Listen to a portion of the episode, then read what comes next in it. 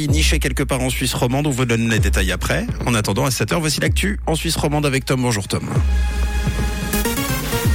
Bonjour Mathieu, bonjour à tous. Au sommaire de l'actualité pour la deuxième année consécutive, Lausanne et Yverdon publient des comptes dans le rouge pour 2022. La Finlande fait son entrée aujourd'hui dans l'OTAN et un temps bien ensoleillé mais frais pour aujourd'hui.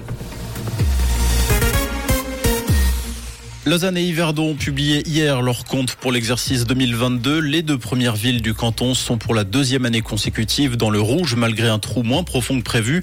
Yverdon a annoncé un déficit de 4,2 millions de francs, Lausanne de 10,8 millions alors qu'elle tablait sur un déficit de 65,7 millions. Pour expliquer ces chiffres, la hausse généralisée des coûts de l'énergie, mais également pour Lausanne le soutien aux acteurs économiques, culturels et sportifs en lien avec la pandémie de Covid-19. Des soutiens qui se sont montrés en 2022 à 4 millions de francs. La chaîne du bonheur mobilisée pour la Turquie et la Syrie. La fondation a récolté plus de 32 millions de francs pour les victimes du séisme.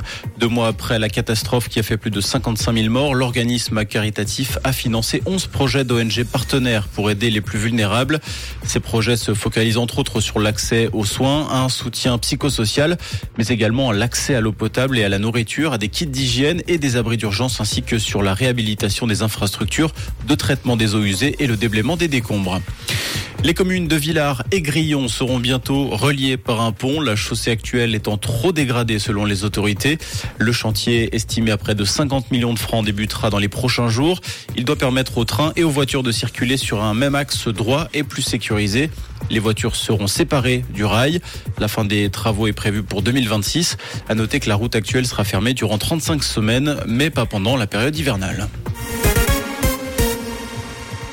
Les Suisses seront nombreux à prendre la route pour ce week-end pascal. La centrale d'information routière Via Suisse s'attend à un embouteillage record au tunnel du Gothard.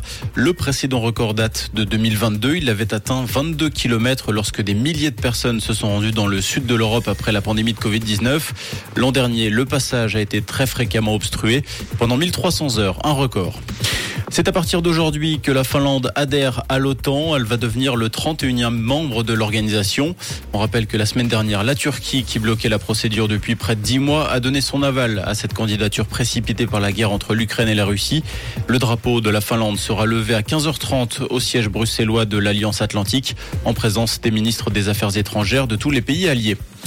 En tennis, Jill Teichmann éliminé dès le premier tour au tournoi de Charleston. Sur la terre battue américaine, la biennoise s'est inclinée en 3-7 face à la tchèque de 17 ans, Linda Fruvirtova, pardon, 2-6, 6-3, 2-6.